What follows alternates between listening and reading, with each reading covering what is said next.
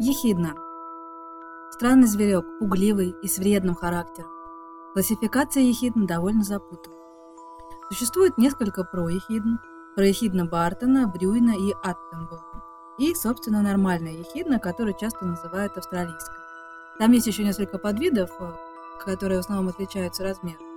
Одни из них живут в Новой Зеландии, другие в Австралии. Собственно, на этом все. С проехидными дело обстоит печально. Проехидна Аттенбора вообще вид невидимка. В 1961 году журналист BBC Аттенбора открыл маленькую проехидну. Больше ее никто не видел. С другими проехидными дело обстоит получше. Они обитают в разных местах не общаются между собой. Отличаются в основном размерами, ну и длиной хвоста. О существовании диковинного зверька мир узнал от Джорджа Шоу. Этот британский зоолог вообще нам открывал самых невероятных зверей. Утконосы, ехидные, осколотли. Свойства ехидны. Самый распространенный вид ехидн – австралийская ехидна. Длина ее тела 30 сантиметров. У нее есть небольшой хвост и короткие лапы с мощными длинными когтями. Мордочка ехидна напоминает трубку. Из трубки высовывается длинный язык. Сама ехидна вся покрыта шерстью, а на спине у ехидны торчат длинные иглы. Зверек обладает несколькими не вполне полезными, но интересными навыками. Ехидна может варьировать температуру тела от 30 до 35 градусов, а также может задерживать дыхание на 12 минут. Правда, не ясно, кто проводил замер. Ехидна замкнутый в себе зверек, живет в одиночестве, а при встрече с другими ехиднами старается сделать вид, что не заметила никого поблизости, и аккуратно, но быстро уходит подальше. Ехидна ходит медленно, зато плавают отлично. Ехидны настолько себя любивы, что не испытывают никакой потребности общаться с окружающим миром, и тем более со своими сородичами. Как результат, ехидна не издает никаких звуков за ненадобностью. Излюбленным их кормом являются муравьи и термиты, которых ехидна слизывает с помощью липкого языка. Длинный язык выбрасывается изо рта с частотой 100 раз в минуту и способен проникать в самые узкие щели. Кроме того, ехидно поедают земляных червей, слизней, улиток, раковины моллюсков и хитиновые покровы насекомых растираются роговые зубчики, которыми покрыта внутренняя поверхность рта трубочки. Зато ехидна обладает уникальными органами чувств – электрорецепторы. С их помощью ехидны улавливают электромагнитные колебания, издаваемые добычей. Добавок ко всему, эти животные способны слышать инфразвуки, рождаемые роющей деятельностью насекомых. Тем не менее, ехидным тоже надо как-то размножаться, несмотря на свой характер. Поэтому с мая по сентябрь их железы начинают выделять резкий мускусный запах. Самка вроде понимает, что надо, но ей как-то неохота. За одной самкой длинным паровозиком ходят до 10 самцов.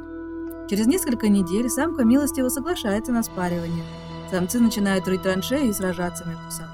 Победитель получает самку. Беременность ехидны длится 22 дня после чего самка откладывает одно или два очень маленьких яйца, а через 10 дней появляются маленькие ехидны. В течение 7 месяцев они растут, копошатся в норе и слизывают с шерсти ехидны жирное розоватое молоко. Защищаются ехидны роя норы, либо сворачивают, как ежик. Наблюдателями неоднократно отмечен феномен необычайной физической силы, совершенно неожиданный для таких маленьких животных. Один зоолог запер как-то на ночь ехидну в своей кухне. На утро пришел и увидел, Вся мебель, тяжелый буфет, стол, шкафы и стулья сдвинуты с места от стен к середине, словно поработал над ней не маленький зверек, а злобный великан. Кроме того, физиологические исследования подтвердили, что даже такие примитивные животные видят сны.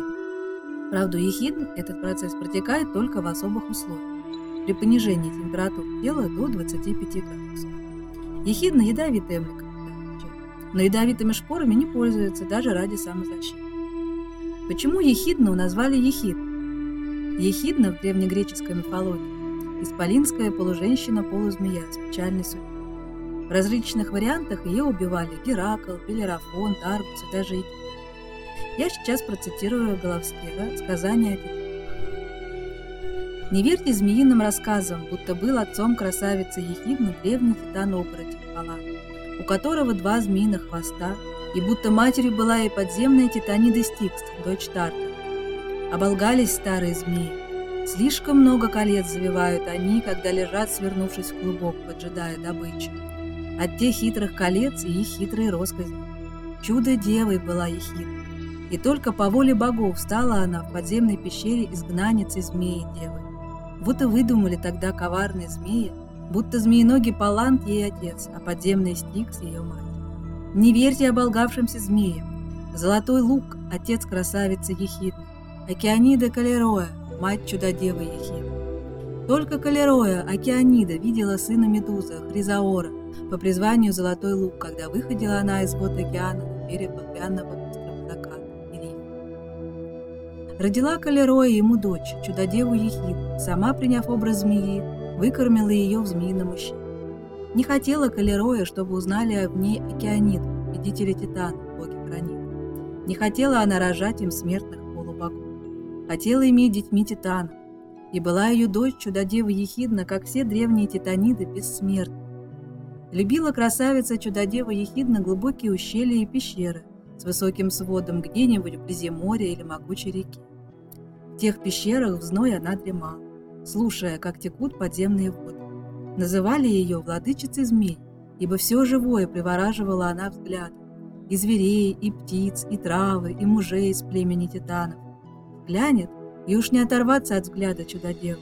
И были ее глаза не людскими, и не звериными, и не птичьими, а такими, о которых говорят, вот мне бы такие глаза. А что за глаза не выскажешь, хотя так и стоят они перед твоими.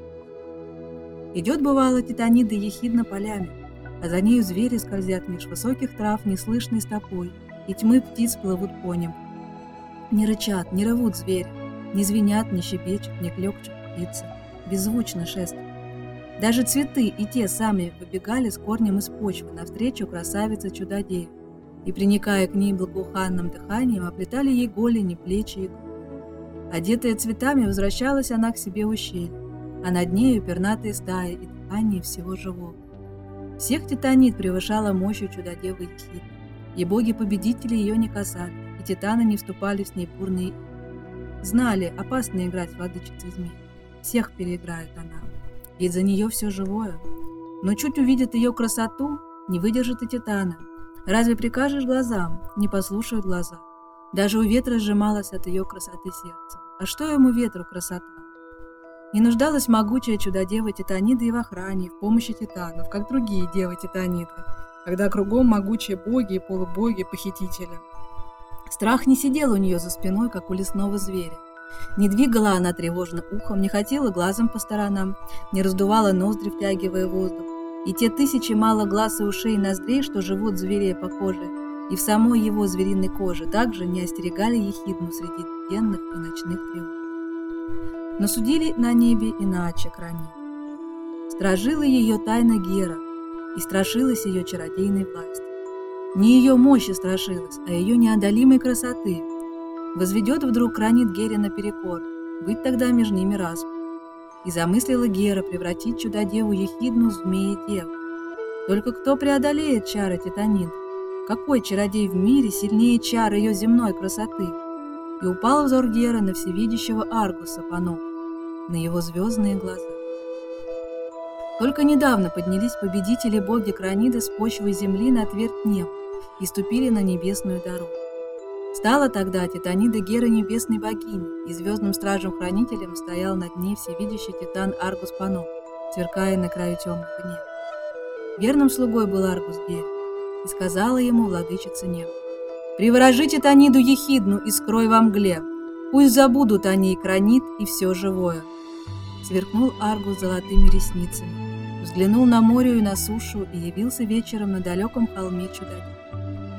Стояла ехидно перед входом в пещеру и увидела звездный покров, разосланный на скате холма по вершинам сосен и ели, и, казалось, текут его звезды в пещере. Так каждый вечер являлся ей на холме Аргусу, на том же месте, и каждый вечер невольно поднимала чудодева глаза к холму, любуясь невиданным мерцанием. Решил Аргус сперва издалека привораживать ее звездным блеском неисчислимых глаз, возбуждая земной чаровнице ехидне любопытство и изумление перед небесным чародеем. Удивить хотел Аргус чудодеву, и уже ждала она его жар. Но однажды под ночь встал он над ее долиной, на уступе горы и устремил на красавицу Титаниду взор. Не взор, а тысячи глаз, все тысячи глаз были для нее Пришла та лунная ночь на землю, когда спустился Аргус к самой пещере, куда уходила ехидна в ожидании рассвета, и запела у входа в пещеру песню небес, которые поют только хороводы звезд Титаника. С этой звездной песней вошел Аргус в пещеру чудодев. На постели из цветов и трав с открытыми глазами лежала Титанида и слушала невидимый звездный И вот стали звездные звуки вступать сверкающим телом в ее мир. Замерцали звезды в пещере. Неужели перед ней эти самые звезды, что пели там, за порогом? Сияют, и не оторвать ей глаз от этих звезд. Все ближе звезды, все ярче, все притягательнее. Уже на Титаниды они и справа, и слева текут к ней звездными лучами. Уже горят так близко и неодолимо. Холоден их блеск и таинственный, но не чувствует этого Титанид. Вся в жару она, будто внутри ее огонь недр матери И слышит она над собой. «Я к тебе спустился, чудо-дева, я мерцал тебе над хребтами гор, разослал для тебя звездный покров над лесами, чтобы одеть им тебя, Титанида. Я стоял пред тобой в лучах на холме над долиной, пел песню небес для тебя и для мира перед пещерой. Титанида, Аргус с тобой.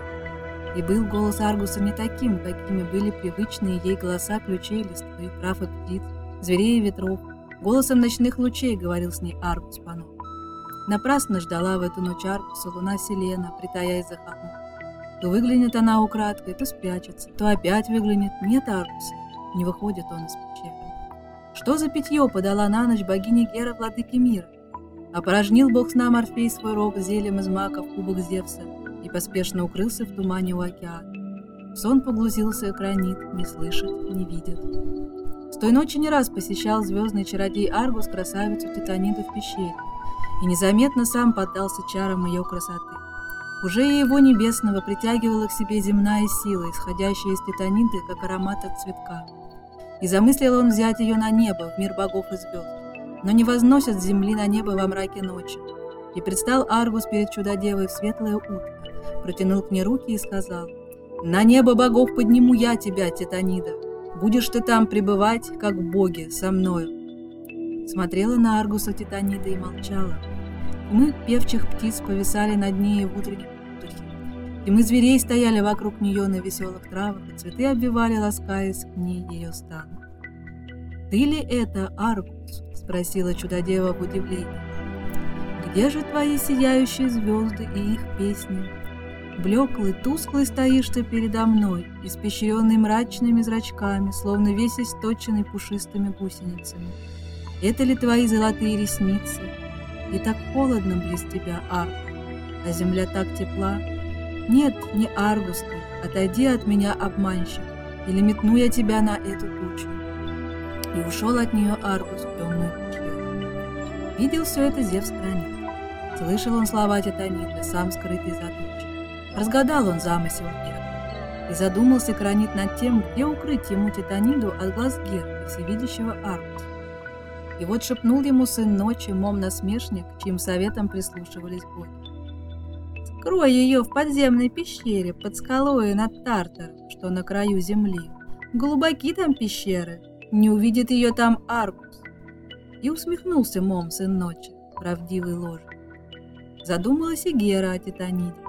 Зачаровала чудодева самого ее верного небесного стража. Зачарует она и хранит. Могучая она и могучая ее красота. Но если бы вся ее могучесть обратилась в ненависть к Ранин, стала бы она тогда Гере союзницей. Но обманул Титаниду Арк. Возненавидит она теперь Геру за обман ее стражи Аркуса. И из ненависти к ней вступит Зевсом в союз. Куда бы изгнать чудо-деву, чтобы не мог найти ее Зевс и забыл о ней? И шепнул Гере насмешник Мол. Скрой ее в подземной пещере под скалою над Тартаром на краю земли. Не придет туда за ней Зевс, не будет она тебе больше соперницей. Там только змеи и драконы бескрылые ползают. Станет там во мраке земли и она змеей. И усмехнулся Мом, сын ночи, правдивый ложь. Сказала Гера Зевсу. Околдовала Титанида чудодева звездного Аргуса. Потускнели звезды его глаз и не будут так радовать мир богов, как прежде. Изгони ее из живой жизни. Удивился Зевс словам Гер. Знал он, в чем таится коварство, но уже так решил и не мог перерешить ее участь. Сказал, пусть Аргус исполнит. и унес Аргус ночью спящую Титаниду в пещеру над Тартом, край земли. Долго спала Титанида, проснулась, как всегда, в пещере. Но не та эта пещера, что у моря, не вбегает в нее украдкой лучи дня, не заносит нее ветерки ароматы трав, пение птиц и голоса живых. Безмолвна пещера, мгла и холод в ней. Клонит сон Титаниду, снова уснула чудо-дева. Верно век так проспала она. И слышит сквозь сон ехидно из подземной глубины под скалой стон древних, низверженных в тартар титанов. Хочет встать и поспешить к ним на помощь, и не может. Взглянула себе на ноги, что с ними? Почему так плотно прижато колено к колену, и голень к голени, и ступня к ступне, и так стиснулись бедра? Почему засеребрилась на них кожа чешуей? В тоскливом предчувствии обняла она ноги руками.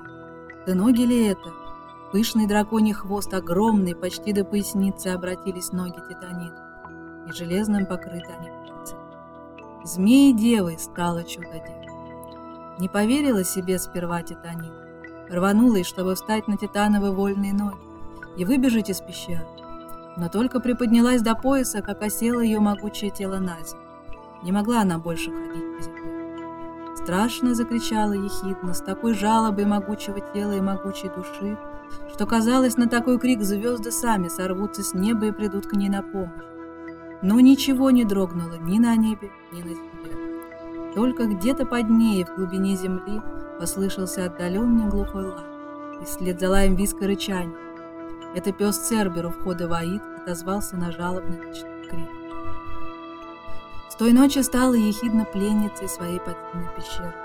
И если прежде называли ее чудо-девой, теперь прозвали ее змеей. Вот откуда и имя Ехидна, змея.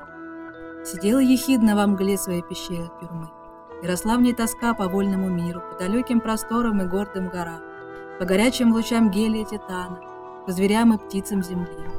И вся ее титанова воля медленно переплавлялась в эту могучую тоску. Казалось ей, что вырастут у нее из этой безудержной тоски крылья, и вылетит она из своей темницы, как вылетают крылатые драконы. И тогда вверх вытягивала змея-дева свои руки, руки Титанида, истомленные мечтой о свободе. И вдруг с ненавистью наваливалась ее тоска, такой ненавистью к богам-кранидам и коварной Гере, заточившей ее в подземную мглу. И зачем не вступила она в борьбу с богиней? Зачем лишила Гера материнства? Одиноко ей в холодной мгле. Неужели так жестоки боги?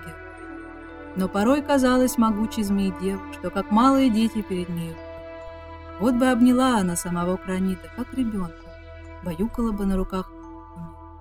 Что он, Зевс, перед нею? Малютка, дитя.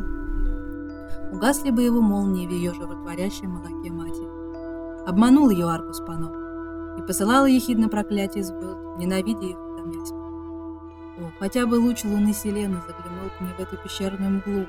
Разве не любила ее прежде Титанида Селена? и в тоске обращалась ехидно с мольбой к матери Гейзе. «Верни мне, мать моя ступни, верни мне мои девичьи. Дай вновь согнуться моему колену». Но безмолвно Гея, земля. В общем, мне нелегкая судьба и странноватый внешний вид роднит ехидну ехидной. У греков еж назывался эхиносом, пожирателем змей. Вот и зоологи посмотрели, помнили греческие и подумали. Очевидно, это ехидно.